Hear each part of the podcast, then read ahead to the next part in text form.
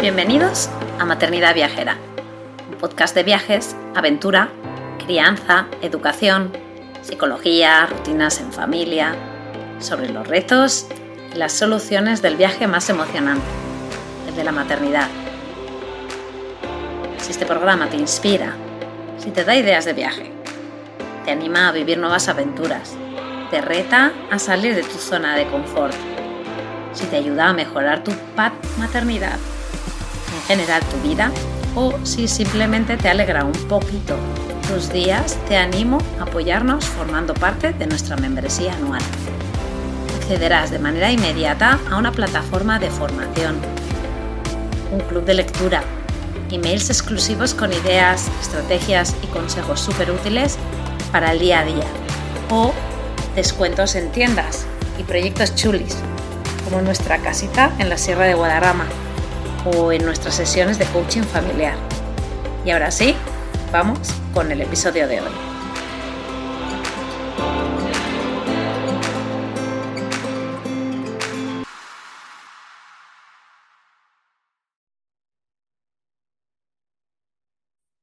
Hola, hola, bienvenidos a otro episodio de Maternidad Viajera. Y hoy, pues, vamos a hablar eh, quizás, pues, de de un montón de temas, porque la invitada que tengo hoy es como, como lo que decimos de las raíces de las raíces de un árbol y de las ramas de un árbol, que podríamos estar hablando mil horas de diferentes temas, em, pero eh, la intención de este episodio es, pues bueno, pues eh, haceros ver que la aventura está en todos los lugares, ¿no?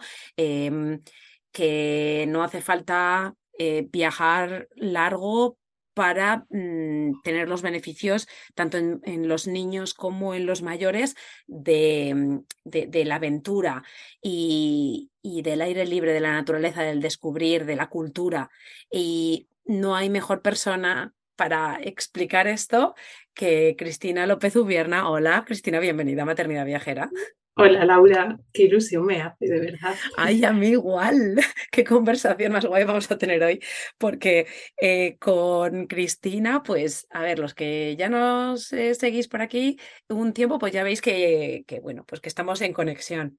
Luego encima ella vino a hacer un taller del club eh, de madres que, que estuvo súper bien sobre mm, tecnología e infancia, un binomio que funciona y que estuvo súper bien y que las chicas de, las mamás del club dijeron que, que, fue como, como súper eh, boom, ¿no? De, de, abrirles en la cabeza pues otras posibilidades y, la visión de la tecnología, ¿no? Em, que ahora nos, también nos explica ella, porque ella también, si la contactáis, ella pues está dispuesta a explicar su, su, manera de verlo, su, su manera de, de familiar de, de, como de enfocar esto, ¿no? La, la tecnología y, el aprendizaje y, la vida y todo. Y, mm, y ella, hablando un poquito quizás para, para las personas que no, no la conocéis, eh, ella es física, ella es una científica, ella em, encima pues tiene eh, muchísima curiosidad y muchísima necesidad a nivel conocimiento y ella también es, eh, bueno, eh, hizo un máster en, en, neuroeducación y, y al final entre eso, lo otro, madre y toda la experiencia viajera y de todo que tiene, pues eso, lo que os digo, una, un árbol con millones de ramas y millones de raíces. Así que si quieres, eh, Cristina, a mí me parece que antes de que te deje hablar, ya un poco más tendido, no te preocupes, eh, a mí me gustaría mm, que comentases un poco esta faceta ¿no? de científica, eh, de mm, esta especialidad en neurología eh, educativa, eh, de madre, de compatibilizar. Últimamente has cambiado de trabajo y, ahora mm, trabajas desde casa y me gustaría que quizás nos dieras como un poco una mm, visión de Cristina, eh, no solo de la parte así un poco de las redes, que, que te enfocas también mucho en la educación, sino en general tú, tú como, como, como mujer eh, de, de, física, de, de, curiosa, ¿no? De, de todo, ¿no? Entonces, por favor, explícanos también el, el tema este que te digo del cambio de trabajo, que me apetece mucho saber. Vale, pues bueno, gracias por la super presentación. Eh, eh, bueno, pues como dices, soy físico, porque yo siempre digo que soy físico, porque estudié la licenciatura de física. Y es una broma que hago un poco para, para, conjugar algo que ya hemos hablado antes de lo que tiene que ver con que las mujeres científicas pues como que somos un poco bicho raro, ¿no? Y nos imaginan con gafillas de rata metidas en un laboratorio y que no salimos a tomar unas cervezas y no es verdad. eh, que estudias una carrera científico-técnica, pues, pues, puede ser luego, me encanta la ropa también y, no vamos vestidos como Steve Burke, ¿no? Que es un poco esa, esa idea que suele tener la gente de nosotros. Em, como dices, hice un máster en neuroeducación. Llegué a él por una necesidad eh, personal, no profesional. Em, porque cuando empecé a educar a Juan, cuando nos hicimos papás, pues descubrimos que queríamos educar de una manera que nos latía desde dentro, pero que necesitábamos conocimiento. Y el conocimiento es poder y además te da seguridad. Entonces, pues empezando a formarme y a buscar, eh, en el campo de la neuroeducación que está despegando estos últimos años porque por fin tenemos información real de lo que pasa en nuestro cerebro y de cómo ocurre, eh, pues llegaste más por una necesidad personal. Pero ¿qué pasó? Que, que, no hay nada que tú puedas desconectar. ¿no? Uno no es persona un rato y luego es trabajador, sino que al final esto es una visión 360 y me di cuenta de todo el potencial que tenía esa parte de neuroeducación y de neurología y de cómo funciona nuestro cerebro en el campo profesional. Porque al final yo había ido ahí buscando pues explicación de eh, por qué las niñas y niños tienen rabietas y cómo va a pasar su desarrollo cuando se conviertan en adolescente y demás, y me encontré que todo aquello lo podía aplicar también en una reunión de trabajo, pues para saber si la gente venía de buen o mal humor y cómo podía engancharles o no, pues para eso, pues para defender un proyecto, por ejemplo. Entonces fue como un súper descubrimiento. Eso me llevó a hacer un máster de innovación eh, y ahí sí que conecté toda esa parte personal y profesional y le vi todo el potencial que tenía con todo ese potencial encima, que era como una bomba atómica, y yo que soy un culo inquieto y, necesito hacer cosas y cosas y cosas, decir a todo que sí, em, empecé a notar y, fue así que, el trabajo que tenía en ese momento tenía una fecha de caducidad. Eh, trabajaba en administración pública y mm, todo aquello que yo estaba aprendiendo necesitaba ponerlo en valor y ponerlo en marcha y llevarlo a algún lugar. Por un lado lo hacía en mis redes, con tres colas maletas apuestas, eh, pues con mini proyectos, este tema de infancia y tecnología que has comentado, bueno, cositas que iban surgiendo, pero se quedaban como un poco cojas, ¿no? Porque al final no deja de ser las redes, bueno, tú lo sabes bien, Laura, es muy difícil pasar del hobby a la profesionalización sin dedicarle un súper esfuerzo económico, personal, profesional, a todos los niveles, ¿no? Sería como hacer un negocio. Entonces eh, decidí cambiar de trabajo encontré un trabajo maravilloso. Soy ahora trabajo en como responsable de innovación en una empresa que se llama Vialan Technologies, eh, de la cual estoy encantada. Y, trabajo desde aquí. Esta, esta, es mi oficina, la que si, los que, si lo estáis viendo en, en vídeo, pues este es mi despacho. Em, puedo trabajar también en una oficina que tenemos tipo coworking, pero bueno, normalmente yo estoy aquí en casa. Y ese pues ha sido otro gran reto, porque claro, el teletrabajo es muchísimo más fácil conjugarlo a nivel de conciliación, porque eh, te permite mucho juego, pero también tiene el grave problema de que nunca sales de la oficina, siempre estás en ella, claro, siempre que esté en el despacho eh, puedo estar dentro de la oficina. Entonces, eh, requiere un trabajo personal también distribuir los tiempos, organizar, planificar, decir, ahora estoy trabajando, ahora estoy haciendo esto, ahora estoy grabando el podcast con Laura, 100% atención y aunque yo tenga detrás el ordenador del trabajo, no puedo estar pensando los correos que voy a abrir mañana o si tengo una reunión.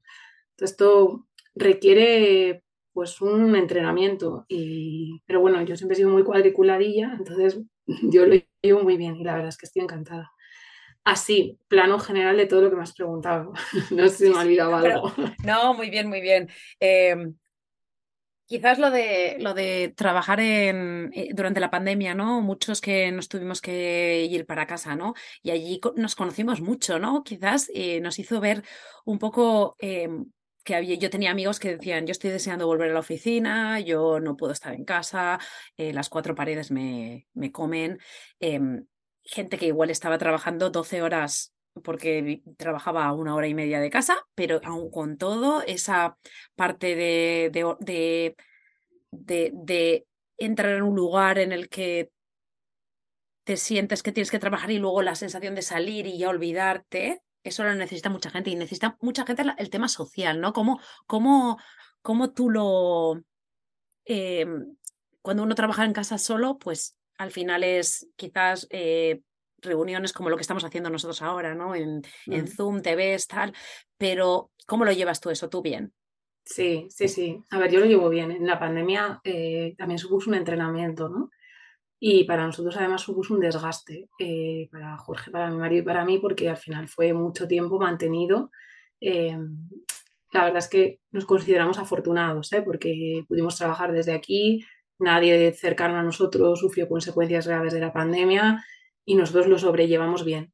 Pese a todo, yo creo que es una huella que nos ha marcado, ¿no? Yo creo que igual que otra gente dice, pues mi abuela vive una guerra, tal, nosotros, yo creo que se nos va a quedar esta pandemia para siempre y, nos ha marcado, ¿no? Hay, hay una marca ahí, eh, a las niñas y niños también, y una transformación. Y yo creo que ese momento de volver a las cuevas le supuso a mucha gente enfrentarse a la realidad que tenía, que la, desconocía. Porque como vamos un poquito en rueda de hámster, que digo yo, ¿no? Tú te levantas al trabajo, vuelves, no sé qué, no te paras nunca a pensar, casi nunca.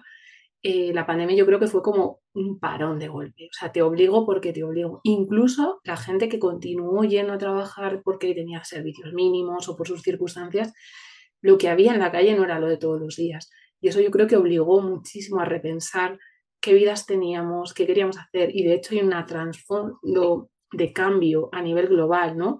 Eh, toda esta huida masiva de gente de los trabajos que tenéis allí en Estados Unidos, que también está pasando un poquito aquí mucha gente que decidió volver a estudiar, quería hacer cosas diferentes.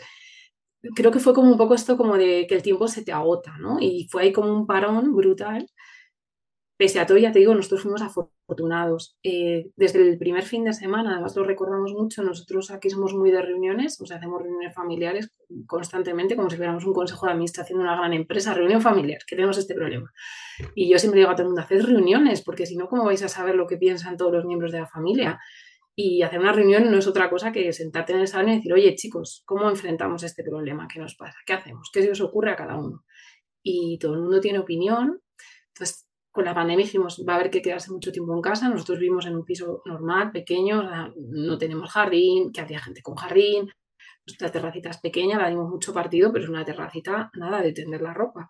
Entonces, trabajamos mucho qué íbamos a hacer, cómo nos íbamos a comportar y qué mecanismos íbamos a establecer para saber si estábamos bien o no porque veíamos que aquello iba para largo. Y, ahí tuvimos suerte porque esa formación en neuroeducación también nos puso un poco en prealerta de lo que nos podía pasar a nivel químico. Y yo jugué mucho y de hecho colgamos un post de cómo generar los mismos em, eh, transmisores químicos que tenemos, que adrenalina, dopamina y demás, cuando estábamos dentro de casa. Entonces hacíamos movimiento todas las tardes, hacíamos gincana, poníamos música, tratábamos de generar al máximo posible eh, aquello que nos faltaba, ¿vale? Aun sabiendo que nos faltaba, reconociendo desde el primer día que nos faltaba. Trabajamos mucho de aceptación. Esto ha ocurrido y no, no era eso de pues hay que quitarlo, pues vamos a negarlo. No, no. Esto nos ha tocado vivirlo, a ver qué hacemos con ello. Y luego, en cuanto abrieron y ya pudimos salir, eh, también traíamos como ventaja que a nosotros ir a cualquier lugar nos va bien. Entonces, aunque solo nos podíamos mover primero a una hora de casa, pues nada, y bajábamos a un río que tenemos aquí pequeñito dentro de la ciudad con una manta para que pareciera un picnic, eh, íbamos a una zona diferente de la que paseábamos otros días para ver cosas diferentes. Entonces, ese valor ya lo teníamos, porque lo, veníamos utilizando siempre en nuestros fines de semana, entonces eso nos costaba menos. Y sí que notamos que había gente que decía, ya, pero ¿y dónde voy? Jolín, pero sí hay un montón de sitios que no has visto. Yo hay muchas calles de cerca de mi casa que por norma voy por una acera y no voy por la acera de enfrente. Pues porque te pilla más cerca del garaje o cerca del supermercado y vas por ella siempre. Entonces, eh, en la pandemia jugábamos a cambiar de acera, a venir por otro sitio diferente, a dar una vuelta a la manzana en la dirección contraria. ¿Y qué pasa? Que ves cosas nuevas. Si abres esa mirada, ves cosas nuevas. Ves un balcón que no has visto, ves un portal diferente, eh, ves la manía de los coches aparcados, están en otra dirección. Porque todo esto nuestro cerebro lo graba. Entonces, como todos los días recorro el mismo camino y voy a trabajar a la oficina por el mismo sitio exactamente, cruzo por el mismo paso de peatones. Entonces yo jugaba eh, vamos a cruzar por otro paso de peatones diferente, aunque vayamos al mismo sitio, ahora vamos a cambiar la zona. Eh, y todo aquello, pues tratábamos de exprimirlo al máximo. Cuando ya abrieron y ya podíamos movernos por la provincia, claro, nosotros la naturaleza ya nos dio la vida, porque no había nadie, entonces estábamos solos en una montaña y suficiente, vamos, aquello era mejor que Nepal, que te voy a contar a ti que te, que te encanta la naturaleza, es que era maravilloso. Y además, como había estado la naturaleza tanto tiempo sin que nadie la molestara, había una exuberancia, es que era una pasada, o sea, justo pilló primavera y aquí estaba todo tan verde que me acuerdo que el primer día que íbamos por una carretera hacia Pina de la Sierra, que hay unos pantanos, no nos podíamos creer que los matorrales estuvieran casi encima de la carretera, que no lo habíamos visto en la vida, de todo lo que había crecido, claro, de no pasar tráfico. Entonces, esto para nosotros fue como, se me ponía los la carne de gallina, ¿no? Porque, eh, jolín, era como ver también el cambio climático, todo el daño que le hacemos a la naturaleza, ser muchísimo más conscientes.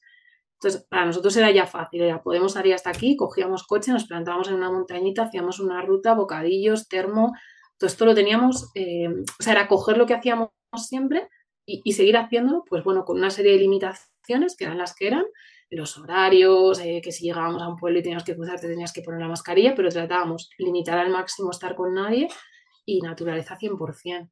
Entonces, aquello también nos, nos vino a decir a nivel social quién nos faltaba y quién nos sobraba, que yo creo que esto también es un poco de limpieza que, que hemos hecho mucha gente. Eh, a veces quedabas como gente por inercia toca el jueves se queda con no sé quién y de repente pues es que no me hacía falta, o sea que me he dado cuenta que no, no, o sí, y la gente que sí, pues aprender a cuidarla más, ¿no? Entonces en cuanto pudimos ver a gente que sí era como, guau, eh, cuánto te he echado de menos.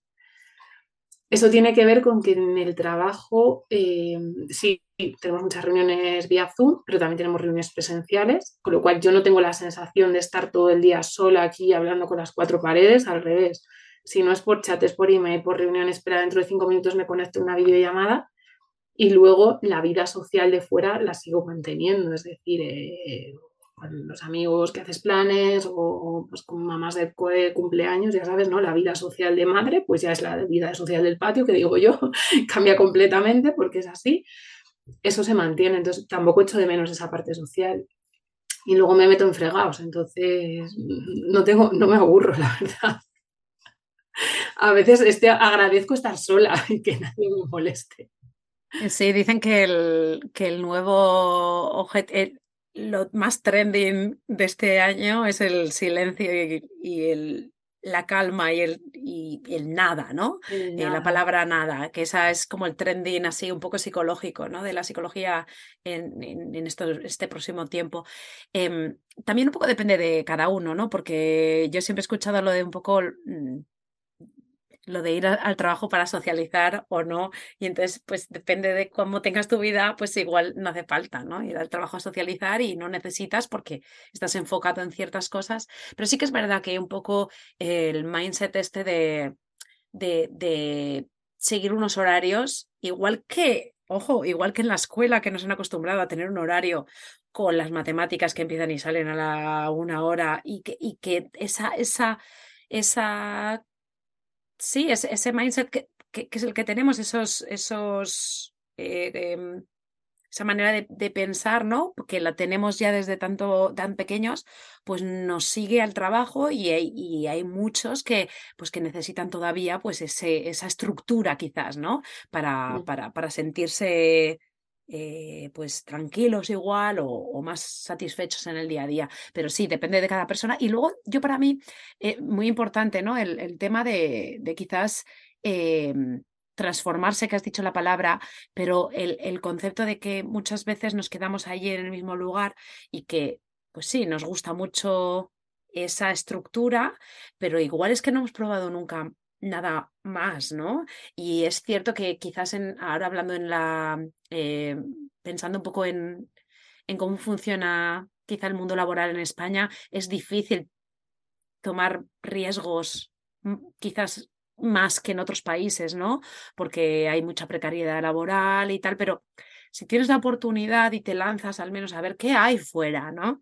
Y ver qué hay fuera, igual lo que hay fuera no te interesa y te quedas con lo que tienes, pero quizás esa esa, eh, quizá lanzar un poco la, si tienes una mínima, una mínima eh, pues yo que sé, una semillita allí que te está diciendo, pues igual sí que vale la pena, ¿no? Ver qué hay fuera y ver si te interesa o no te interesa para dar un salto y, esa transformación puede cambiar mucho tu vida a nivel emocional, ¿no? Eh, eh, de estar estancado, ¿no? Emocionalmente y de repente pues decir, ostras, pues esto era lo que necesitaba en mi vida, ¿no?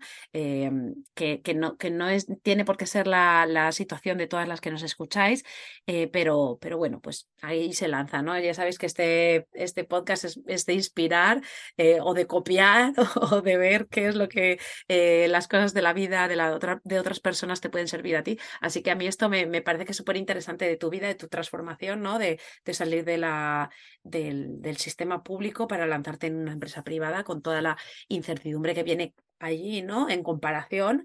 Em, y, bueno, pues yo mm, que todos la escuchéis, ¿no? Porque se puede, ¿no? Eh, eh, volviendo un poco a esa, a esa sí, línea. yo creo que hay que, o sea, tienes que sopesar realmente y pararte a ver si, si ese trabajo te hace daño. Daño real, porque cosas que no te gustan las hay en todos los sitios, esto es evidente, ¿no? Te, te va mejor o te peor, o este proyecto te gusta más o menos, o conectas más con alguien o menos. Em, pero yo creo que hay veces, y oigo mucha gente a mi alrededor, que reiteradamente te tomas un café, es que esto es horrible, es que lo paso fatal, es que me levanto con ansiedad, es que no quiero ir y demás, ¿no? Entonces, en ese momento, yo creo que el parar y decir, pero a ver, ¿esto cuánto me está afectando a mí, a mi salud, a mi día a día? Es decir, es una semana de proyecto que estoy hasta arriba y diría, Dios mío, me voy a las Bahamas, o es algo muy, muy, muy constante. Entonces, en mi caso, eh, y además no me importa contarlo, ¿no? Que, eh, yo tenía ya una sensación de mucha pesadez y de sufrimiento, o sea, decir, es que esto no, no y no.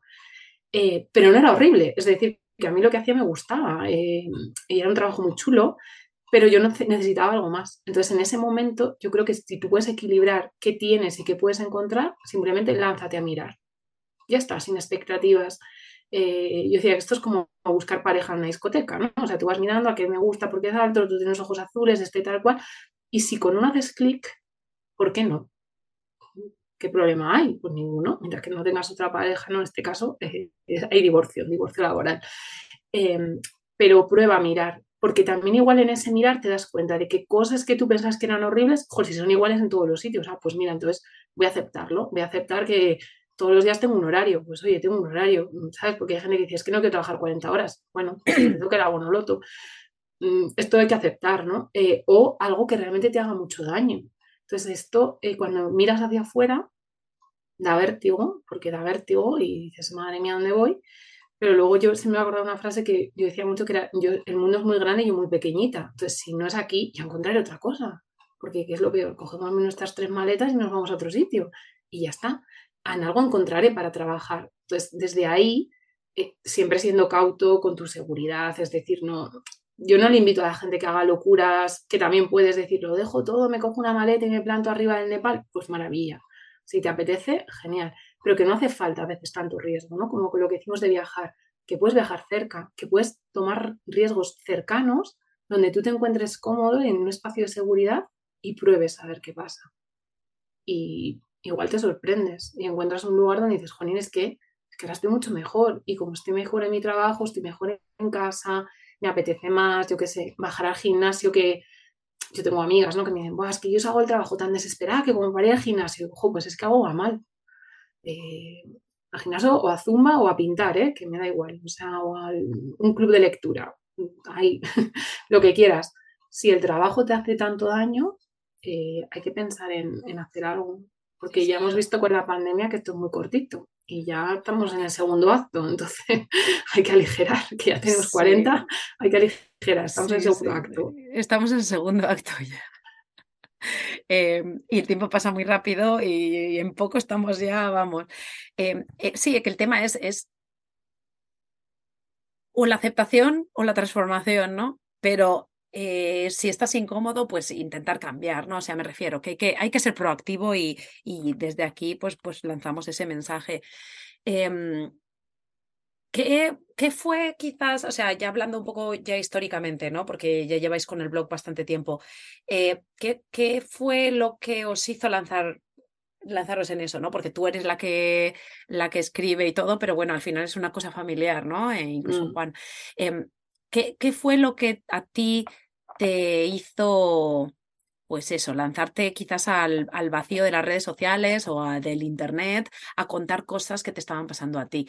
Em, entiendo que van en la misma línea de lo que me- de lo que estábamos hablando también, ¿no? Eh, eh, de- del cambio de trabajo y tal, y de la y dice mucho también de tu personalidad, ¿no? Pero cómo fue, ¿no? También por un poco también hacer llamada de, de gente que igual, pues también quizás tenga mucho que contar y no, no se atreva o no sepa por dónde salirlo, sale sacarlo, ¿no? Mm.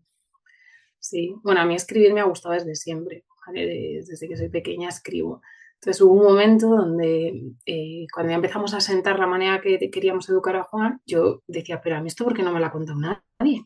No habrá nadie más ahí fuera que me haya podido hablar de educar de esta manera. Luego es verdad que empiezas a encontrar grupos, gente, tribu, ¿no? Pero eh, entonces digo, pues voy a contarlo, voy a contarlo yo por si acaso le viene bien a alguien. Y también esto me sirve a mí para soltar, como para estructurar, porque cuando escribes estructuras mucho lo que piensas, todo esto que a veces de repente se te abarulla en la cabeza y dices, a ver, a ver, canalízalo. Entonces cuando empiezas a escribir, empiezas a ordenar las ideas, eh, todo se organiza. Entonces yo lo hice primero como algo personal para mí, como un entretenimiento, y con esa intención de, bueno, si hay una sola persona que de repente le haya pasado como a mí, que diga, pero ahora qué hago aquí, pues que le pueda venir bien. ¿Y por dónde hacerlo? Porque para nosotros viajar fue, o sea, ya nos gustaba muchísimo, pero es que con Juan descubrir el, lo que es aprender viajando fue como un subidón, o sea, fue como hemos encontrado aquí la piedra filosofal, por favor, esto tiene que saber todo el mundo, ¿no? Esta sensación de que habíamos encontrado algo muy grande. Y desde ahí, eh, me acuerdo que estábamos en Andorra y entonces eh, Jorge es informático y le dije que quiero un blog. ¿Qué? Que quiero un blog, pero ¿para qué? Pues para escribir. Y, y, me dijo, bueno, pues venga, pues lo hacemos. Entonces, pues fue el que me montó la plantilla, tal, todo, ¿no? Y yo simplemente pues empecé a escribir, luego ya sí que me empecé a manejar un poco con el WordPress y tal, porque no lo había utilizado nunca. Entonces también me moló, porque es salirme de un contexto para aprender algo nuevo que yo nunca había hecho. Eh, que igual si no hubiera tenido a Jorge lo hubiera hecho de otra manera, pues no lo sé. Pero bueno, en este caso pues fue así. Eh, también invitar a la gente que todo se puede aprender, que yo digo siempre hay un vídeo en YouTube que te va a enseñar. Luego ya irás mejorando, pero todo se puede aprender. Entonces, si te apetece tener un blog, no te lo plantees con la intención de eh, es que voy a tener cientos de miles de seguidores y entonces lo hago desde ahí y demás, porque probablemente no funcione. Eh, yo creo que lo tienes que hacer desde una necesidad vital. Al final, un propósito y un valor que tú tengas ahí para dar, para compartir, que creas que es útil, que creas que puede generar algo de contribución y hacerlo desde ahí. Y lo que pase, pues bienvenido sea. A mí todo lo que me, pasa, me ha pasado ha sido bueno, porque justo abrí el blog, gané el premio blog revelación con Madre Esfera, que acaba de entrar en la comunidad. Eh, entonces eso, bueno, pues ya me hizo tener como una pequeña tribu cercana en la red, de gente que te escribe, que te pregunta, que con algunos luego les he desvirtualizado, por ejemplo contigo, pues que hemos hablado ya un montón de veces y que un día nos tenemos que desvirtualizar ya, Laura, y hay que verse de abrazo, que digo Sí. yo. Este, este verano o te vienes a Nueva York. Este, esto ya. Bueno, a mí no me o importa. yo a ti o tú aquí. Yo casi prefiero allí, que en España ya lo conocen. Pues ya sabes. O sea que, que desde ahí fue el blog y, con esa intención. Entonces, eh, como lo que me gustaba en ese momento era lo de contar, pues cómo la podíamos educar con esa mirada viajera, ese contarles a las niñas y niños que todos los conocimientos están conectados y que cuando salían por la puerta de casa estaba todo ahí. Pues desde ahí empecé a hacer los posts, ¿no? Que no son viajeros. Cuando la gente me dices un, un, blog de viajes, digo, pues no. El blog de viajes hay miles maravillosos. Yo sigo a muchísimos eh, que te cuentan dónde tienes que aparcar, dónde te compran las entradas y tal. A mí eso me parecía aburridísimo. Ya estaba Google y estos blogs, entonces yo quería lo otro, lo que contaba mi mirada, ¿no? Y, y así empecé. Entonces me planteé también un reto que era escribir un post a la semana al principio eh, para generar ese contenido durante un año y dije, si consigo escribir un post a la semana durante un año, pues eh, habré contribuido y puedo ya dejarlo aquí. Este fue como, ya si hago eso, ya vale. Y ya pues luego fueron surgiendo más cosas, fue surgiendo el podcast con Somos Tribu, eh, talleres y demás, y bueno, eso lo he ido conformando. De hecho, ahora el blog está un poco más dormido en cuanto a escritura, que tengo un reto de uno al mes, porque como hago las colaboraciones con la tele y subo los vídeos, pues al final, claro, eso también me requiere preparar un pequeño guion, entonces si es una cosa, no es la otra. Y como de momento por esto no nos pagan lo suficiente como para jubilarnos, pues, pues va todo por horas de extra, que lo llamo yo. en esta línea de meterte en tantas cosas, em, ya no solo encima ahora te has metido en la empresa privada, sigues con el blog, eh, Madresfera, con el, con el, con Somos Tribu, con el podcast, em, todos los talleres que haces eh, y las colaboraciones con la gente que te va llamando y a nivel educativo también, sino que encima ahora te has metido en otro, en otro tema que allí nos va a dar para, para otro podcast, Cristina. Pero si quieres, eh, háblanos un poquito de qué va, ¿vale? Nos haces así el spoiler eh, así ahora y luego ya, pues ya, ya veréis. Pues sí, eh, me he metido en un proyecto que se llama STEM Talent Girl, que hay aquí en España, que es para fomentar las vocaciones científico-técnicas entre las niñas y jóvenes porque bueno, pues el porcentaje que hay de, niñas y mujeres luego en, profesiones más técnicas y más científicas, pues es muy, muy, muy bajito.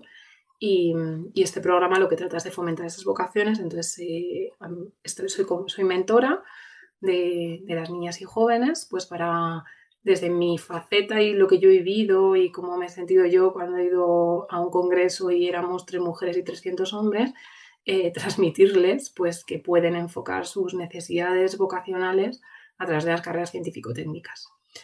Y pues la verdad es que es un proyecto súper bonito porque además eh, acompañas, eh, en este caso son tres chicas las que tengo yo ahora mismo mentorizando y están entre los 16 años y los 19 años, que es una edad preciosa. entonces también es una responsabilidad, ¿no? Lo que les puedas decir, cómo les puede impactar y demás. Y me viene muy bien toda la parte de neuroeducación, porque a veces cuando me hablan entiendo desde dónde me están diciendo, desde esa parte más fisiológica. Eh, e intento pues que no me salga un consejo de madre de, bueno, tú no te preocupes que esto más adelante se va a arreglar porque sé que no, que no les estaría llegando. Entonces esto me viene muy bien para conjugarlo y, y para acompañarlas en sus procesos y es un proyecto muy chulo y hablaremos de él porque tiene mucha, es muy poliédrico también, tiene muchas implicaciones a, muchísimos niveles de feminismo, educación, educación en el cole, educación en casa, en la propia sociedad, cómo transmitimos las profesiones más técnicas y cómo transmitimos las profesiones que consideramos más feminizadas eh, y cómo lo podemos cambiar incluso en, los libros de texto, ¿no? que lo hablábamos un poco antes, pero eh, los problemas de matemáticas siempre son poleas, trenes, eh, correr, fuerza, y sin querer eso está muy asociado a, los rasgos masculinos. Entonces, quizás cambiando cositas pequeñas, cambiando los problemas de mates y diciendo, pues, ¿cómo podemos gestionar la logística de un hospital para que todas las camas estén de esta manera? Quizás haya mujeres que digan, ay, va, yo quiero ser matemática estadística y llevar esto. Y, también me enfoco en cuidados, que es algo que, que viene muy, muy, muy implícito a, a nuestra manera de ser a nivel biológico. Más que nada porque luego llevamos bebés dentro de la barriga, entonces esto nos va de serie. Hay cosas que no, no podemos evitar, son así. Pues volvemos un poco quizás al tema de, de, de, lo que has hablado un poquito para explicar el tema de, la, de, de cómo os adaptasteis a la pandemia, ¿no? Y cómo os adaptasteis quizás a, a esa realidad que, que había, ¿no? De salir, eh, de bajar la basura o de ir a comprar huevos o de mm, tener una hora fuera, ¿no? Y ya no nos metemos quizás en el tema, en las decisiones políticas de cómo fue eso de, de encerrar a niños durante X tiempo, que ya no lo sé cómo fue en España. Aquí tuvimos la suerte, yo lo viví de otra manera, porque aquí nunca hubo un, encierro, aquí hubo límites en los estados, había estados que no te dejaban salir, pero todos los parques naturales estuvieron abiertos, los parques estuvieron abiertos, nunca nadie mm, dejó de poder salir de casa, también por la estructura em, eh, física. O sea, en, Nueva York sí que pasó, porque Nueva York se parece mucho a cómo son las ciudades y los pueblos incluso españoles, ¿no? Pero en el resto del 99% de punto 5 de, de, cómo es cómo es la realidad americana, pues pudimos ir a todos los lados, ¿no? Porque no tocabas ni pomos de la puerta, ni, ni, ni te juntabas en escaleras, ni en ascensores, porque la vida es totalmente diferente, ¿no? Em, pero en España pues se tomaron esas decisiones y en muchos otros países y no nos metemos en eso, pero ahí también nos dio, nos, nos dio como para darnos cuenta de, ostras, esto quedábamos por por garantizado, pues igual no, igual sí que los niños sí que necesitan ese aire libre y esa naturaleza y, esa, eh, eh, y, ese, y ese exterior, ¿no? Simplemente para, para, aprender. Pero mi pregunta ahora, o sea, mi, mi curiosidad es, eh, cuando abristeis el, cuando tú empezaste el blog y, y, expresar y tal, ¿cuántos años tenía Juan? pues fue en el 2019, Juan tenía cinco años, casi seis a medida que pasó el tiempo por el tema este de lo de la pandemia, es o, tuvo un, quizás un antes y un después, como estábamos hablando antes. Eh, ¿Cómo fue el, proceso? ¿no? Sí, además el blog, eh, yo siempre pensé que iban a hacer comida propia, ¿no? Y de hecho así, así, un poco se, escribía, ¿no? Ese, como un ente que iba a ir creciendo en función de lo que yo le fuera depositando ahí. Y mm, con ese juego, al principio, claro, pues yo primero tuve que recuperar viajes anteriores. Entonces empecé a escribir de cosas que habíamos hecho al principio y empecé a hablar de la primera vez que salimos con Juan, con tres meses, dónde habíamos ido. Em, a raíz de la pandemia, pues empecé unos capítulos que se llamaba Visitando a las vecinas, que eran las localidades vecinas que teníamos cerquita. Pero también ese punto de inflexión, ese cambio de trabajo, ha hecho que el blog eh, haya ido cambiando también porque la gente me pide otras cosas, ¿no? Lo que te decía, al final, hoy en día, cualquier persona que quiere ir a una ciudad hay muchísima información, la propia oficina de turismo y demás. Entonces no hay nada que yo te pueda contar eh, de dónde aparcar o de dónde comprarte unas entradas de cualquier sitio de Toledo, por ejemplo, que tú no puedas encontrar en Google. Lo que yo sí te puedo contar es mi mirada o lo que tú puedes descubrir independientemente de que estés en Toledo o estés en Ciudad Real o estés en Nueva York. Eso es lo que yo sí que creo que aporto. Porque normalmente muchas veces veo a la gente como haciéndose fue coleccionando sitios que digo yo, ¿no? Y he estado aquí, aquí, aquí, aquí, aquí, fenomenal. ¿Y qué has visto? No, pues he visto todo el museo y, vale, pero ¿qué has sentido? Ah, no, ¿qué sentido? No he pensado. ¿Qué has aprendido? ¿Te ha cambiado en algo la mirada? Algo que te haya chocado, porque siempre hay algo que de repente dices, ostras, lo que tú decías, ¿no? Aunque lo tengas súper interiorizado, una idea y de repente, pero igual se lo ves a alguien al lado y te inspira y dices, ahí va, pues esto yo nunca lo había hecho así. O ¿por qué no me he atrevido a cambiarlo? ¿Por qué no, qué sé, ¿por qué siempre he cogido un avión y no se me ocurre ir en coche pasando por cuatro países? Ay, no sé, pues porque nunca lo he hecho. De repente se lo ves a alguien y dices, ay, pues yo también puedo hacerlo, voy a probar. Entonces, eh, esta mirada es la que sigo impregnando en el blog. Y después de la pandemia todavía más, porque para mí cobró más valor el que la gente pudiera disfrutar de lo que había cerca. Y porque mucha gente me decía, yo no puedo viajar lejos, eh, las comunicaciones están cortadas, los aviones, mm, de hecho, por ejemplo, ahora es carísimo comprar vuelos, o están muy, eh, se han disparado los precios, lo sabemos todos, las huelgas y demás.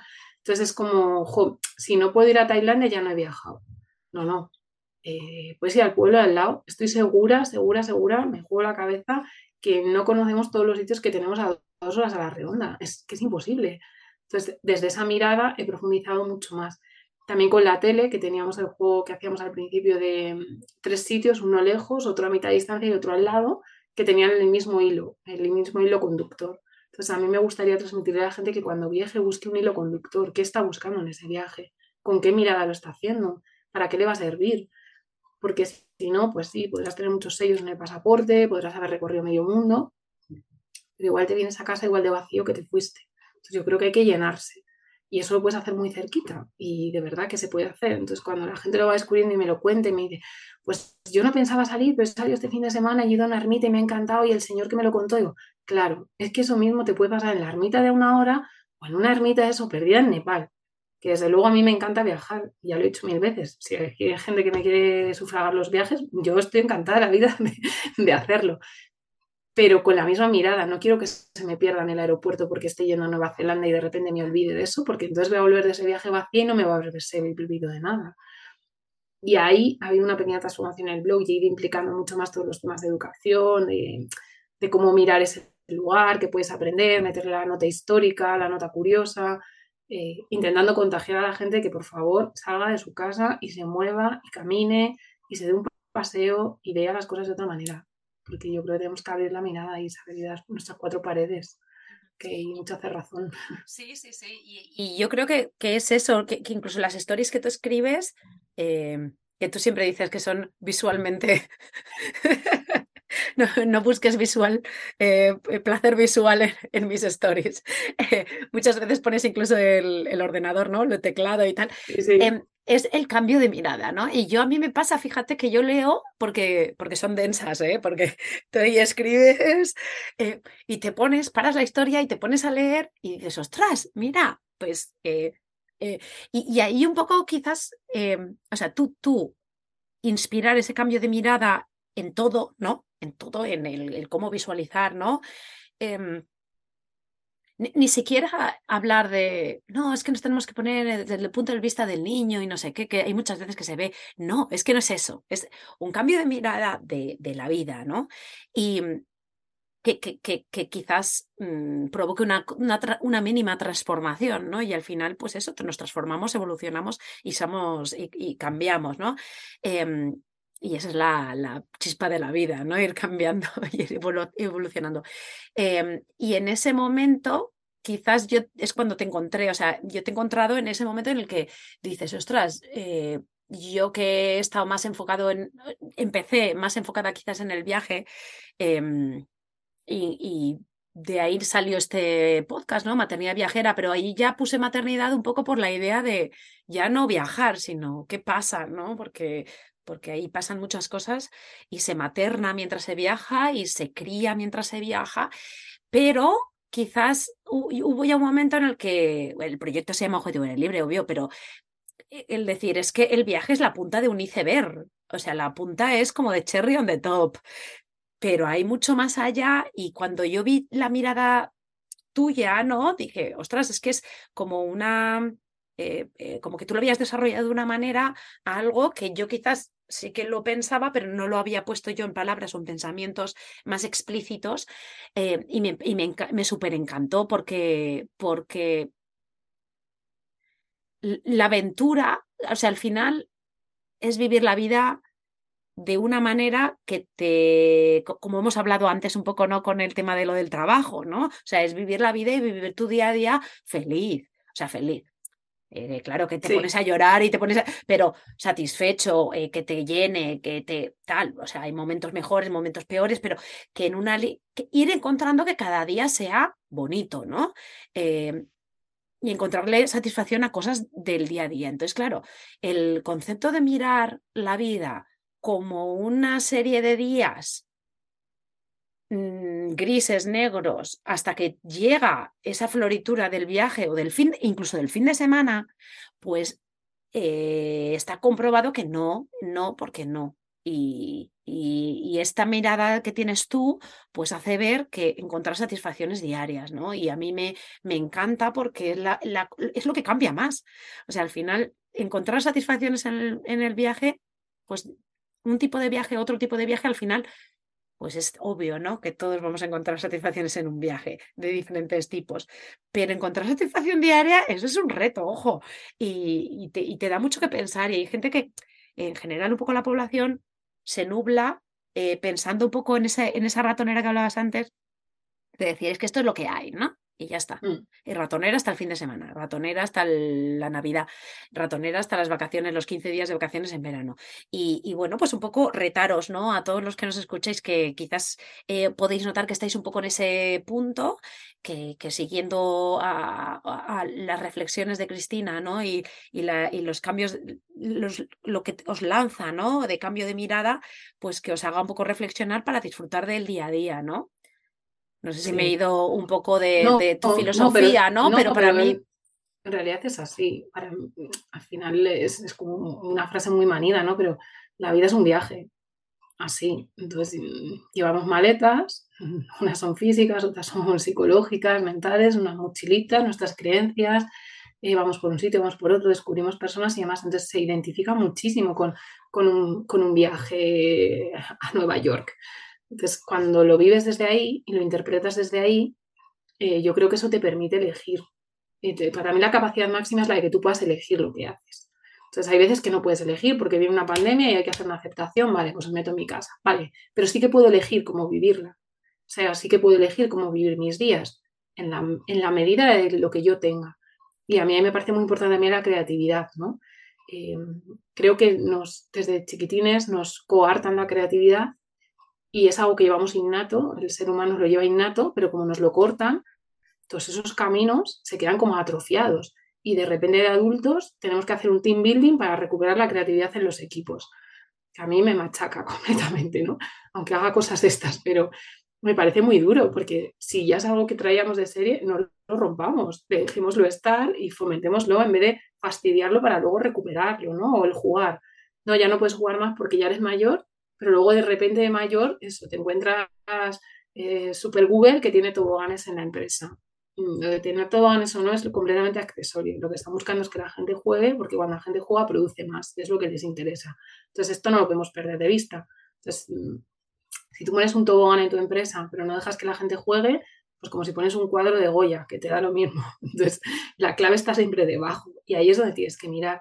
Desde esa elección, tú puedes eh, vivir.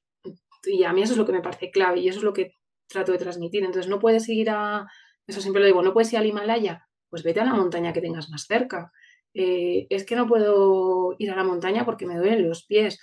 Pues no sé, intenta buscar la manera de hacerlo, porque casi siempre hay una. O sea, hay, un límite muy grave donde ya no se puede, ¿vale? Ese existe, ¿no? Yo siempre digo, si mi abuela tiene 101 años y la seguimos bajando a ver las cosas que hay aquí en Burgos, eh, una exposición y tal, y va en silla de ruedas. Y a tomarte un café. Y a tomarnos un café y chocolate. y se toma su vinito también y su copa porque ha sido Navidad. Se puede hacer en la gran mayoría de los casos. A mí me duele mucho cuando la gente dice, no, es que yo no puedo o económicamente algo me frena y demás. Es verdad que hay situaciones muy extremas, ¿cierto? Pero incluso desde esa elección, eso es, incluso desde esa elección las puedes canalizar de otra manera. Eh, llevarte unos bocadillos al campo es la misma comida que tú vayas a comer. Con lo cual, no te cuesta dinero. Hay exposiciones gratuitas en prácticamente todos los sitios. Eh, puedes ir caminando a un montón de lugares cerca que tengas. bueno, mi, mi, profe eh, que me entrena, ella va en bici, vamos, ha recorrido kilómetros y kilómetros en bicicleta. Eh, Isabel la podéis seguir, Balabaj, súper recomendable también, una mirada maravillosa que tiene. Puedes ir en bici, pues oye, pues vas en bici. o sea, hay muchísimas maneras, ¿no? El otro día decía, pero claro, digo, pues vete al camino de Santiago que pasa por aquí, por Burgos y ponte a hablar con la gente en otro idioma, a ver qué te cuenta. Que no puedes ir a Corea, pero si aquí viene un montón de gente de Corea a hacer el camino de Santiago a Burgos, pues a ver qué te cuentan para tener un albergue, pregúntales, atrévete a preguntarles. Y si me contestan mal, pues si te contestan mal, dices, sorry, y te piras. Ya está. Esto es lo peor que te puede pasar, que te hayas dado un paseo hasta allí y que hayas encontrado al peregrino desagradable que no te quiere contestar a nada. Pero es muy raro que esto pase. Eh, entonces hay que probar. Sí, hay que probar, pero el, tema de las creencias limitantes, ¿no? Los límites que tenemos mentales y los peros, ¿no? Y es que pero, y es que pero, y parece como que nos gusta, ¿no? Nos metemos dentro de ese, de ese, de esa, rueda de, poner mm. siempre las cosas negativas y las cosas. Eh, eh, los impedimentos en vez de, ver la proactividad. Yo, por ejemplo, aquí que yo sí veo que hay una, una una intención, al menos pues donde yo trabajo, ¿no? En, en, que los niños escuchen esas palabras, ¿no? Como ser proactivo y, decidir y, y tal. Y, y, creo que eso cambia mucho, ¿no? O sea, nosotros que tenemos el poder, ¿no? De influenciar a, a niños durante tanto tiempo, ¿no? Eh, me refiero siendo padres, luego ya siendo mm. Mm, educadores todavía más, pero el, empoderar a, esos niños para que realmente eh, cambien su mindset y, no, y ya no crezcan, ya no tengan 15 años pensando, es que, es que, es que no, es que no. No, si es que tú tienes un poder increíble, ¿no? Y con lo que nos da la vida, en el momento que nos da la vida, pues tenemos un margen y entonces apurar ese, ese margen al máximo, ¿no? Em, entonces, tú, tú como, hablando quizás... Eh, has hablado de, quizá la, lejos cerca, ¿no? Todos bien, que siempre ¿no? lo, menciono, pero el, cerca lo has hablado bastante, ¿no? Con el tema de eh, ir desde, desde lo que hablabas de la pandemia, ¿no? Desde el arroyo que hay eh, cerca de casa o el río que hay cerca de casa hasta los, los pueblos vecinos, ¿no? Y ir viendo exposiciones y tal a la hora de, enfrentar el viaje, ¿no? Eh, vamos a ver un viaje ya más largo, eh, un viaje de verdad, de estos de que la gente considera que eso sí que es viajar, ¿no? Que eso lo hemos hablado muchas veces, pero eso no es viajar, ¿no? ah, pero entonces es viajera o no es viajera. Oh, vamos a definir el, vamos a definir el concepto de, oh, soy una mamá viajera. ¿Qué es ser una mamá viajera? Ir todos los mm, eh, viajar, vivir, vivir viajando, vivir de una pues sí, eso es, eso es, pero no es solo eso, ¿no? Eh, ahí estamos hablando de un abanico de, de, pues eso, de, a nivel lingüístico, eh, una mamá viajera eh, y aventurera, pues es desde lo más cerca hasta lo más lejos, o sea, desde lo más simple hasta lo más extremo, es de la, visión, ¿no? La mirada que tú decías, ¿no? de cómo miras.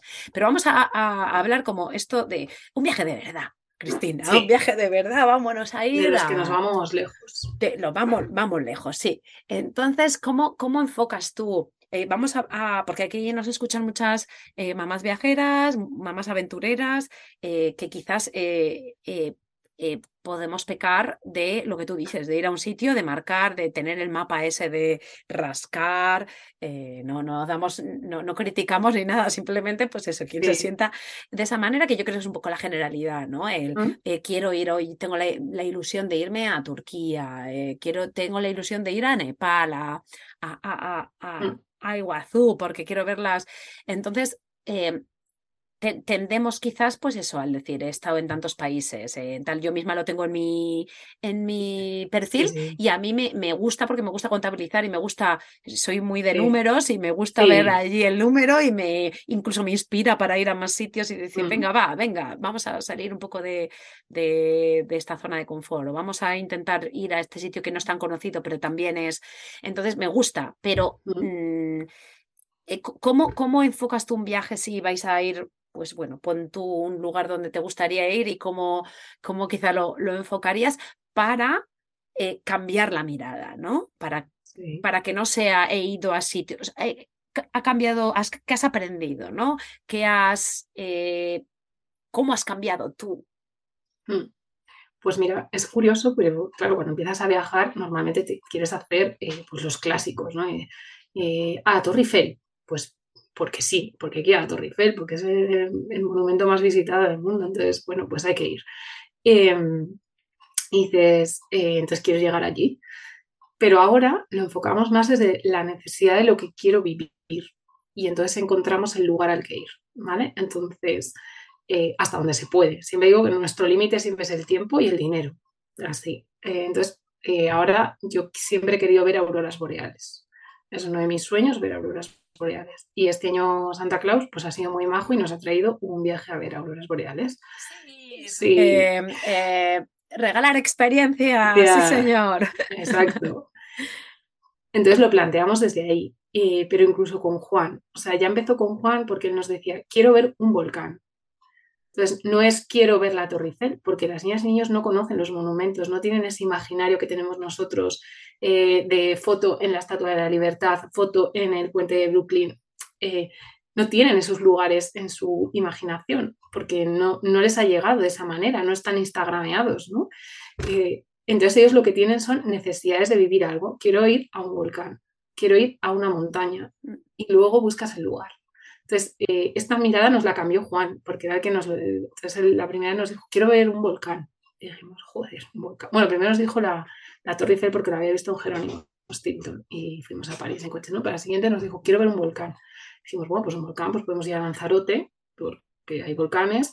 Eh, yo me puse a mirar a ver si había vestigios de volcanes en algún sitio de España y por ahí por Ciudad Real había habido volcanes y todo. Y dije, ah, bueno, pues lo tengo fácil, ¿no? O sea, si no puedo ir más lejos, aquí hay. Esto es lo que yo le digo a la gente. Eh, y luego ya vete lo más lejos que puedas. Es decir, pues oye, tengo dinero para un poco más de Ciudad Real, ¿puedes llegar hasta Lanzarote a ver volcanes? Oye, pues sí, bueno, puedes ir un poquito más lejos y entonces nosotros nos fuimos a Letna, porque además está medio activo y queríamos verlo un poco en activo. Entonces los elegimos así. Y ahora con las auroras, pues hemos elegido Islandia. Em, también, pero buscando primero eso que queremos vivir. Entonces, a veces queremos vivir una cultura o queremos vivir un lugar y buscamos a ver dónde está en el mapa. Desde ahí es, eh, hay mucha menos frustración, porque casi todo lo que quieres vivir puedes empezar lo más cerca que tú puedas, que tu tiempo, tu dinero te lo permita. ¿no? Aquí sí que hay un margen de que por mucha imaginación que le eches, yo sí que digo, bueno, puedes ir a la biblioteca por un libro, sí, efectivamente, y, y está guay, ¿no? Si no llegas a otra cosa, genial. Pero bueno, entonces le vamos sumando capas y ahí metemos la parte de reunión familiar, hasta dónde nos da el presupuesto y qué preferimos hacer. Y empieza la fase de la elección y de la negociación, que para mí creo que son importantísimas en la vida. Puedo elegir estar más días en un sitio si igual los vuelos me cuestan menos. O puedo elegir estar menos días en un sitio si los vuelos me cuestan más, porque claro, el dinero es el que es, entonces lo tienes que modular. Entonces empiezas a negociar cuánto de importante es este sitio, quiero estar más, más tiempo, menos tiempo, es un sitio en el que puedo repetir o no. Entonces me digo, yo qué sé, pues si tú vas a Londres, es muy probable que Juan a lo largo de su vida pueda ir a Londres varias veces. Es muy probable. Eh, pero igual si me voy, pues no lo sé, eso a Islandia, pues no creo que vaya una vez al año en mi vida, pero igual a Londres por circunstancias hasta trabajas allí, ¿no? Entonces, eh, o te puede pasar a ti, pues Nueva York lo tienes como quien dice a mano, pues bueno, igual eliges un sitio para viajar que esté más lejos, pero claro, yo igual a Nueva York voy una vez en la vida, entonces digo, oye, pues me quiero quedar el tiempo suficiente para ver todo lo que yo quiero ver en Nueva York. Entonces ahí empezamos a negociar como familia, elecciones y negociación, necesidades de toda la familia, lo que queremos hacer todos, a ver cómo lo cuadramos, porque claro, igual uno quiere ver un museo, el otro solo quiere parques, el otro, yo qué sé, le interesa sentarse en un café a ver pasar a la gente, que yo a veces me gusta ver la cultura, me gusta entrar a los supermercados para ver cómo compra allí la gente, qué productos hay, son cosas que me gusta hacer. Y ahí empezamos a hacer el encaje. Entonces siempre agotamos hasta dónde podemos llegar más. Y em, en ese más, pues vamos acotando y ahí vamos eligiendo. Entonces con las auroras decidimos Islandia eh, porque habíamos estado Jorge y yo cuando, cuando nos casamos fuimos allí y nos encantó y dijimos cuando tengamos niños volveremos. Este año hacemos 25 años juntos y hemos decidido que es el momento de volver. Y que además Santa Claus nos lo ha puesto a huevo, pues oye, hay que ir, está claro, no hay otra opción. Entonces, los hacemos siempre desde ahí. Eh, ¿Qué queremos conseguir? Y entonces, ¿dónde vamos? Más que al revés. Y esto a mí es lo que me cambió porque yo siempre quería una vuelta al mundo, una vuelta al mundo, era como un sueño que tenía. Y entonces lo cambié y dije, pero yo para qué quiero una vuelta al mundo, no me va a dar tiempo, voy a estar coleccionando sitios muy rápido y no me va a dar tiempo a vivenciarlos. Entonces, hace muy poquito, además lo puse en Instagram, ya me ha cambiado la idea, ya no me paguéis nada. Entonces, hemos decidido que ahora queremos cada año un viaje al mundo un viaje a algún sitio del mundo. Ya no queremos una vuelta al mundo, queremos cada año un viaje al mundo, que será al mundo que nos pille, donde podamos llegar en cada momento y circunstancia. Y yo creo que desde ahí hay menos frustración, porque de hecho en la pandemia mucha gente muy viajera lo pasó muy mal, muy mal, muy mal realmente, o sea, a nivel que les dolía, ¿no? es que no puedo, es que no me muevo, es que, claro, yo, mi pasaporte se hace siete países cada año, hago no sé qué ya, y ahora no puedo. Entonces, eso a mí también me, fue como algo que contribuyó a pensar, cambia, cambia la mirada. O sea, si tú puedes ir casi todos los sitios donde has estado, ¿qué es lo mejor que te has llevado? Tratarlo de, de tener aquí cerca. Y con ese juego, pues siempre puedes ir tan lejos donde, donde te llegue eso, tiempo y dinero, o si algún patrocinador nos quiere pagar a Laura y a mí cualquier viaje a cualquier sitio, las dos estamos encantadas. No le vamos a poner ninguna pega. Ninguna. De hecho, ahora, eh, eh, eh, ahora mi Paul, que es el que está empezando a decir, sí que quiere ir al Coliseo, pero por el tema de los romanos, que él está muy en eso. Mm. Después quiere ir a Egipto, porque todo el tema de, Egipto tal. Y luego quiere ir a ver al tema del Rey Señor de los Anillos, a Nueva Zelanda. Y ahí ya sí que le hemos dicho, hijo, mira, te enseño los billetes de avión, cómo están. Creo que eso eh, lo vamos a dejar para otro momento. Mm, nunca se sabe cuándo. Nunca se sabe cuándo. Porque nosotros. O quizá para ti. O, para, él. Sí, o tú, sí, o sea, a mí, a mí, ojo, que yo también quiero ir a Nueva Zelanda, no te pienses, ¿eh, Cristina? y yo, y yo. Yo Pero que tengo, una amiga, tengo una amiga allí que, que, vive allí. Siempre le he dicho, algún día voy a ir a verte. Ostras, no sé cuándo. Pues, pues, oye, pero que sí que es cierto que, que, al final, pues ellos están desde un punto de vista y tal, pero que, que lo que no puede ser es para mí, que es lo que hablábamos un poco también antes, es que todo lo que a lo que estás acostumbrado, a lo que tú quieres mucho y te da muchas eh, sustancias cerebrales que te hacen ser súper feliz, si tú estás, si tú eso es lo que tu cerebro o tu mente depende de, entonces cuando no lo tengas vas a pasarlo muy mal. Entonces, todo lo que crea esa adicción también es negativo en el sentido de eh, hay que ampliar miradas y hay que ver como, como, pues eso, que no, que no, que todo lo que haga que te pueda sentir amargado, ¿no? En la carencia de ello, pues es, es, un, es, un, es limitante, ¿no? Eh, y, ¿no? y, te hace dejar de, de, disfrutar del día a día porque estás anhelando algo de, de lejos o lo que sea. Me ha gustado mucho cómo lo has comentado, ¿no? El proceso así de, de cómo se empieza y luego eh, una cosa que yo me quedo em, es lo de las reuniones familiares, porque aunque nosotros como comemos, bueno, la cena la hacemos todos sentados y tal, y ya asumes que eso es un momento, pero no, sin comida adelante, reuniones, ¿no? Para, para, pues, para, para hablar de cosas, ¿no? Y para ver cómo la, cómo la familia es capaz pues, de negociar y de decidir cuando hay, pues, pues, toma de decisiones o incluso pues, problemáticas ¿no? que puedan surgir durante, durante el día a día. Em, y, me, gusta mucho porque yo creo que la gente que nos escuche puede, mm, puede eh, visualizar, ¿no? Realmente cómo quizá poderlo usar en casa, ¿no? Que para mí es la, clave también de este, de este hablar contigo, ¿no? Eh, de, forzar quizás un poco a los padres a, ver el viaje de otra manera y ver cómo, cómo, cómo enfocarlo antes. Y ahora yo te pregunto, ¿haces un post? O sea, cuando eh, viajas, luego a posteriori haces algún tipo de trabajo de reflexión de lo que sea sobre el viaje que habéis hecho o una vez que ya se aterriza ya mm, se sigue con una vida no me da curiosidad eh, sí o sea eh, suele haber post en el blog eh, un post resumen de que suelo poner no, pero me refiero más al, un trabajo de posterior, ¿no? Nuestro sí, nuestro sí, porque todos los viajes nos dejan cosas. Entonces, eh, luego yo siempre digo que el viaje no termina nunca. Entonces, luego siempre cuando hacemos la revisión de fotos, em, las vamos etiquetando con los sitios que hemos visto.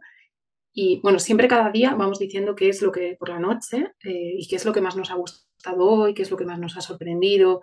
Eh, antes era muy guiado, es decir, hacíamos las preguntas, pues porque Juan era más pequeño y necesitaba como una pregunta directa. ¿Qué es lo que más te ha gustado esta mañana? ¿El museo o eh, yo qué sé, o montar en trenecito?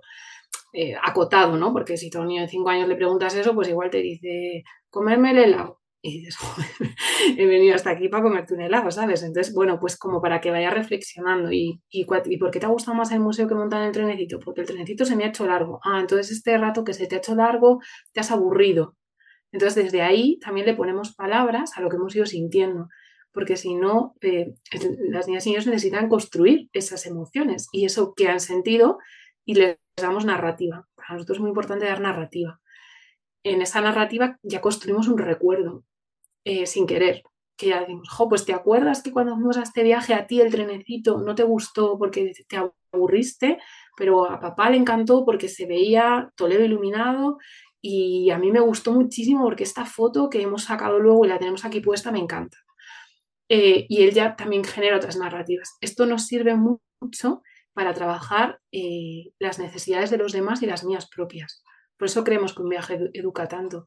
Porque yo ya te lo he contado alguna vez, ¿no? Eh, estás en un sitio y dicen, pues a mí no me gusta, me estoy aburriendo, no sé qué. Vale, cuando tú has aceptado que ellos a veces se aburren, les has dado narrativa, se lo has valorado ese sentimiento y lo has puesto en valor dentro del recuerdo familiar sin juicio, es decir, no es, es que tú te aburriste, entonces no sé qué, sin juicio, eh, ellos te permiten que cuando tú luego tengas una necesidad que a ti te guste, te acompañen en ella. Ah, yo me acuerdo que a mí el trenecito no me gustó, pero a ti sí. Joder, qué chulo. Hemos construido un recuerdo con dos emociones completamente distintas, la de uno que gusta, la que no, el aburrimiento, la paciencia y demás, y se construye dentro del viaje. Eso lo trabajamos mogollón y luego nos lo quedamos mucho tenemos siempre eh, pequeños álbumes, eh, solemos hacer de recuerdos, con, traemos mogollón de fotos, pero yo suelo elegir como cuatro o cinco muy, muy significativas eh, y las vamos teniendo en un álbum y entonces pues, ay, pues vamos a ver el álbum de cuando estuvimos en Francia. Ay, ¿te acuerdas qué pasó aquí y qué hicimos? Y que allí no, estaban las tiendas cerradas y le montamos mucho la capa del recuerdo, porque sobre esa se sustenta todo lo demás, porque luego no se va a acordar si, o yo muchas veces no me acuerdo de qué año era aquella abadía o qué rey era de Francia, no me acuerdo, pero sí me acuerdo lo que sentí y cómo lo viví y si aquello me gustaba, y si hacía frío, si hacía calor, si había llovido y nos habíamos mojado y habíamos tenido que ponernos chubasqueros y cómo resolvimos todas esas circunstancias. Y en todo eso es en lo que vemos eh, que para nosotros hay un gran aprendizaje, pero para las niñas y niños que están en plena fase de desarrollo hay muchísimo más aprendizaje, porque claro, sus escalones eh, son mucho más progresivos que los nuestros, entonces es muy bestia.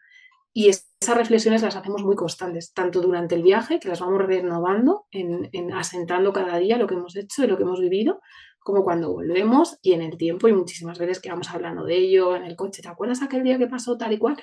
Y volvemos a la foto a ver cómo era, tal cual. Y yo creo que eso es, para nosotros lo que más vida nos da, porque el viaje entonces no termina nunca y le vamos sumando capas y vamos aprendiendo. Pues aquello no nos gustó, pues no lo repetimos. Pues llegar por la noche a un hotel nos agota muchísimo, pues vamos a intentar volar por la mañana. Eh, es que para mí todos esos son los aprendizajes del viaje. Y luego ya están los lugares. La catedral, la abadía, la montaña, el volcán, la excursión, lo que tú quieras, ya está ahí también. Pero para mí la otra parte es muy, muy grande porque en muy poquito tiempo te da mm, experiencias muchas cosas que de otra forma seguramente no haces. O sea, negociar, decidir, eh, aburrirte, tener paciencia, perder un avión o no perderlo, que se te retrase, es que es tanto que tú un día por la mañana de 10 a 12 de la mañana lo más que has hecho es el desayuno y pasar el aspirador. Es que no te ha dado tiempo más. Y luego todo sea... De, estímulos, ¿no? Eh, sí, sí, sí, quitando de la rutina. Yo, yo te voy a, decir, yo, yo soy súper eh, fan de, la conversación, ¿no? Para mí la conversación y el tener eh, como, como conexión con tus hijos, y es lo que tú estás hablando, ¿no? La, conversación es lo que hace eh, que todo surja y que todo salga y que se progrese y que, ¡buah!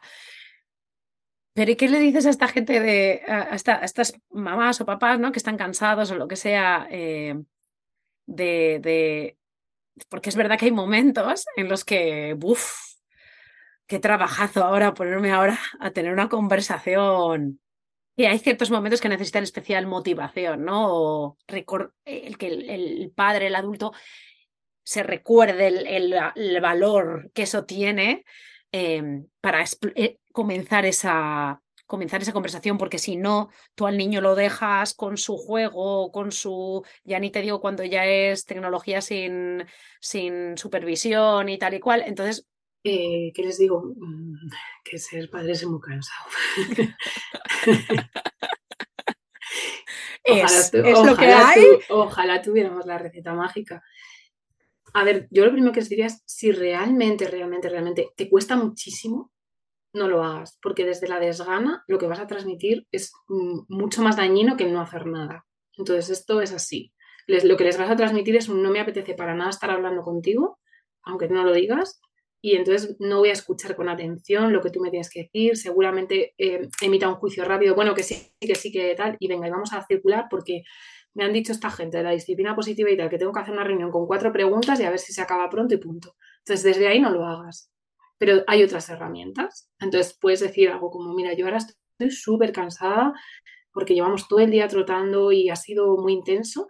Eh, ¿Me harías un dibujo de, de, lo que te ha parecido a ti hoy el día? ¿O me escribirías cuatro líneas o cinco palabras de si te ha gustado o no? o te puedes encargar tú de, yo guardo mucho las entradas y todos los, yo qué sé, si vas a un museo y te dan el típico mapita de por dónde seguirlo y tal, yo lo voy guardando todo en la mochila y por la noche lo sacamos allí todo y elegimos, ¿no? Esto lo quitamos, esto sobra. ¿Te importa a ti hacer hoy el, recopilado de los recuerdos y tal? Y, seguro que eliges súper bien. Eh, eh, y ya está, porque a veces no se puede, pero desde ahí, desde la honestidad, decir, no puedo más hoy, estoy súper cansada, valoraría muchísimo y mañana a la hora del desayuno charlamos del día de ayer, pero te doy un algo de, valor y respetar que a ellos les pueda pasar. Es decir, a veces llegan muy cansados, tú llegas a tope porque ha sido tu día, ¿sabes? Y yo me imagino, digo, yo voy a Islandia, veo auroras boreales, llego allí por la noche y digo, vamos a hablar de esto. Y igual mi hijo, que ha estado ahí dos horas mirando al cielo y no sé si le va a gustar o no, me dice, mamá, para ti, no quiero, estoy hasta aquí. Y respetarlo ahí también. Ah, entiendo que a ti ahora mismo no te apetece hablar de ello, pues genial, pues, eh, pues ya me pongo yo y ser ejemplo, ¿no? Ya me pongo yo a escribir sobre ello o ya me pongo yo a hacer este dibujo o, o, a, organizar yo para que vean que lo puedes hacer. O sea, es que lo que no podemos pedirles a las niñas y niños es algo que nosotros no hacemos.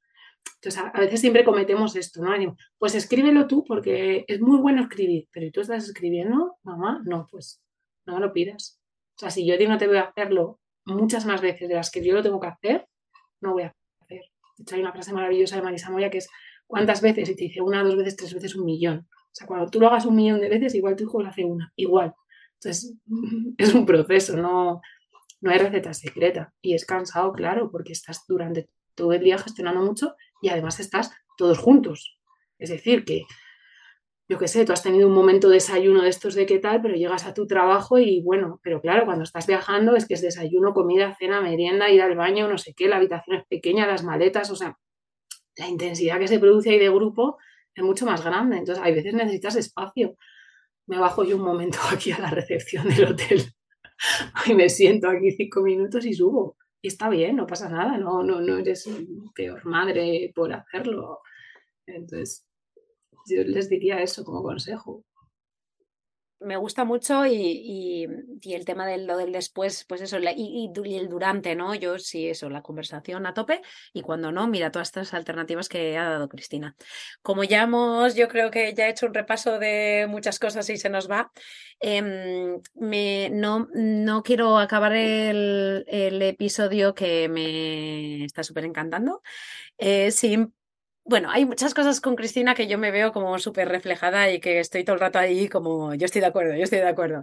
Y que conectamos en muchas cosas y, una de ellas, que, alguna vez lo hemos eh, hablado en redes, em, es el tema de, la lectura, ¿no? Eh, eh, ella es de, tener cinco libros abiertos eh, de cinco temas totalmente diferentes y, yo también soy así y muchas veces nos hemos hablado de eso y a mí me gustarían dos cosas. Una, que si, si tienes algún o algunos libros que puedas recomendar que te hayan, tú que tienes eso, una bibliografía increíble ¿no? en tu cerebro, em, que puedan, que crees que a ti te han ayudado mucho y puede ser que, que, bueno, a ti te hayan cambiado esa mirada también, ¿no? Esos libros.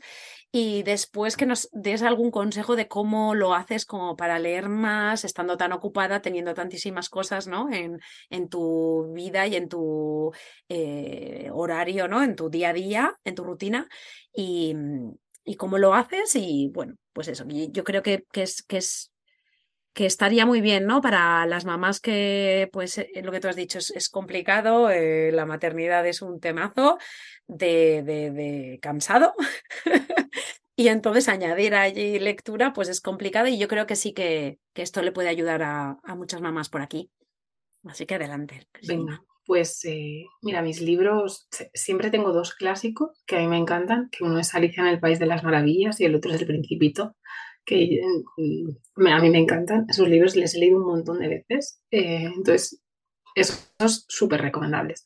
Luego hay un libro que me, que me, cambió mucho, que es El alma está en el cerebro de Eduardo Brunset, que lo leí hace mucho tiempo y, ya me conecto con, con, todo lo que tiene que ver con, con cerebro, con cómo pensamos y demás. Eh, y luego bueno, es que hay tantos libros que estaba mirando, de hecho, mi estantería de atrás, que están ahí mis favoritos.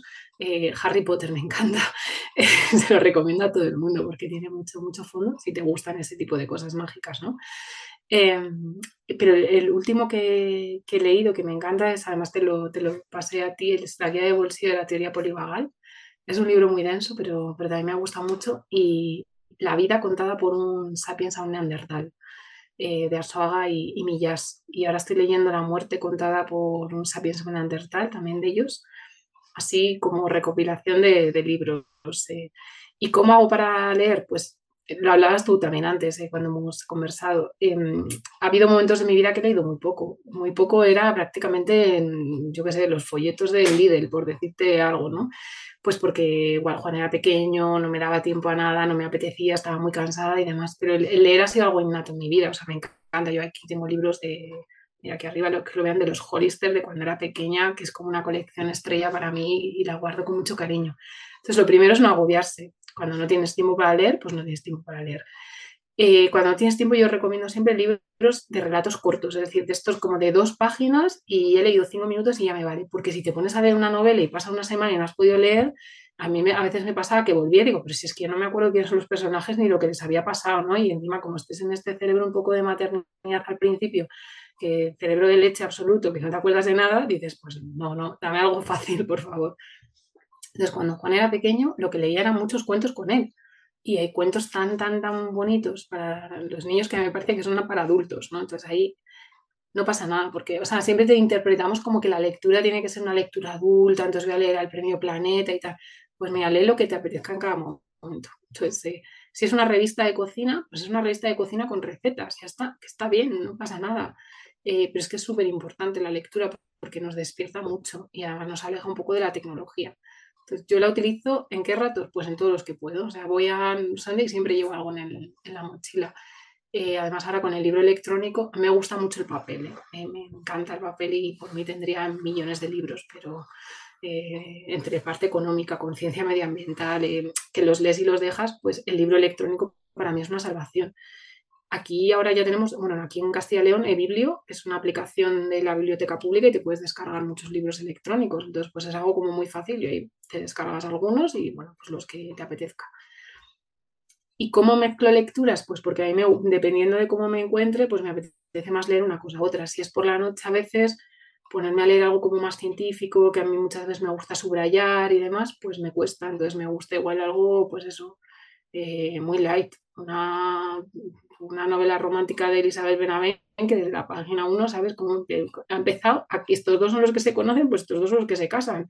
Y lo que pasa en el medio, pues incluso aunque me despiste un poco, no pasa nada porque ya sé cómo termina y ya está. Y eso te hace ser muy poco, mm, o sea, no, no es que no seas crítico con lo que lees, pero no enjuicias, ¿no? Que hay veces como que se tiende a, es que este libro no, porque esto es o de adolescentes o tal, pues ¿por qué no? Yo he leído los libros de Minecraft que, que lee Juan porque me dice, mamá, léete este libro, es buenísimo. digo, vale, pues dámelo, cariño, me ha encantado siempre tienen algo. Todos los libros tienen una frase buena. Eso para mí es una máxima. Cuando la encuentras, pues ya está. Y siempre lo tienen. Y también es bueno leer lo que ellos leen, porque así sabes lo que están leyendo, lo que están pensando. Lo que decías antes, puedes establecer una conversación con ellos y por qué te ha gustado y qué te ha parecido y pones valor a lo que están viendo. Y desde ahí, entonces ahora que tengo abiertos, pues sí, tres o cuatro, además de la revista es muy interesante, uno aquí en inglés de Colagüit, de Jara, o sea, tengo así un variadito leer siempre. Es que leer te abre muchísimo la mirada. Y leer incluso cosas que pienses que no te van a gustar. Y otra cosa que aprendí es que al principio yo era muy cabezona y si empezaba un libro lo tenía que leer hasta el final aunque no me gustara. Y ahora me doy cuenta que eso es una chorrada. O sea, ya voy por la página 140 y sé que no me gusta, pues ya lo leeré en otro momento. Ahí ya no me exijo. Em, que era como, no, es que si lo has empezado lo tienes que acabar. Pues si no me está gustando, fuera, adiós. Entonces, eh, eso también hasta ahí, no sé, si así desvale. No, no, súper bien, súper bien. Em, añado los libros que me has dicho en el post que pondré del, podcast. Eh, los consejos nos los apuntamos todos. Eh, formación continua a tope. O sea, la formación continua no tiene que ser laboral. Eh, de hecho, mejor si. A ver si lo es, claro, fantástico, pero nuestra, nuestro cerebro tiene que evolucionar y eso, la, lectura es tremenda. Yo añado el tema del audiobook, ¿vale? Porque, porque a mí sí me parece que, el tema del audiobook es, es, es, leer en otros momentos en los que leer es imposible, ¿no?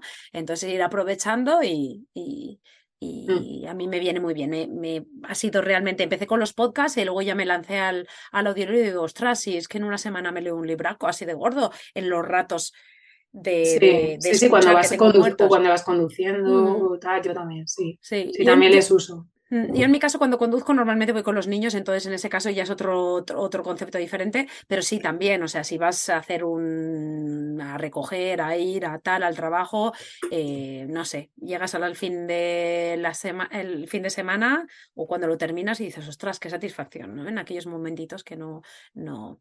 Y, mm, y nada, yo creo que aquí ya damos por terminado esta hora y diez. Muchas de, gracias. de, conversación. Me ha encantado. Yo creo que ha sido súper eh, inspiradora. Eh, hemos aprendido. Eh, súper útil con los consejitos que nos has dado.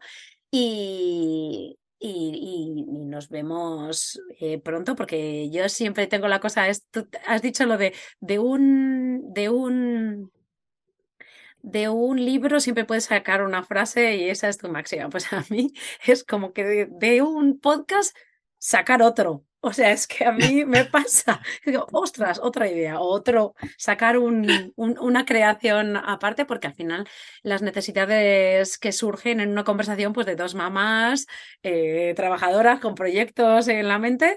Así que para mí, fantástico. Eh, que muchas gracias. Me ha encantado este primer, esta primera eh, conversación de maternidad viajera contigo, Cristina. Muchas gracias, Laura. Ha sido un gustazo y, nada, nos vemos cuando quieras, ya sabes. Encantada. Sí, sí, sí, aquí te tendremos dentro de, relativamente poco.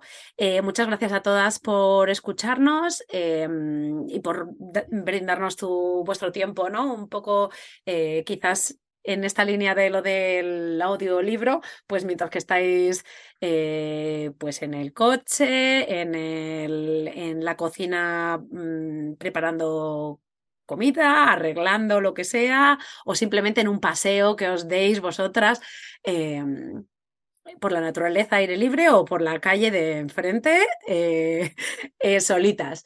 Eh, muchas gracias y si os ha gustado el episodio, pues os agradecemos que lo compartáis, em, que pongáis una un review en Apple Podcast em, y muchas gracias a todos.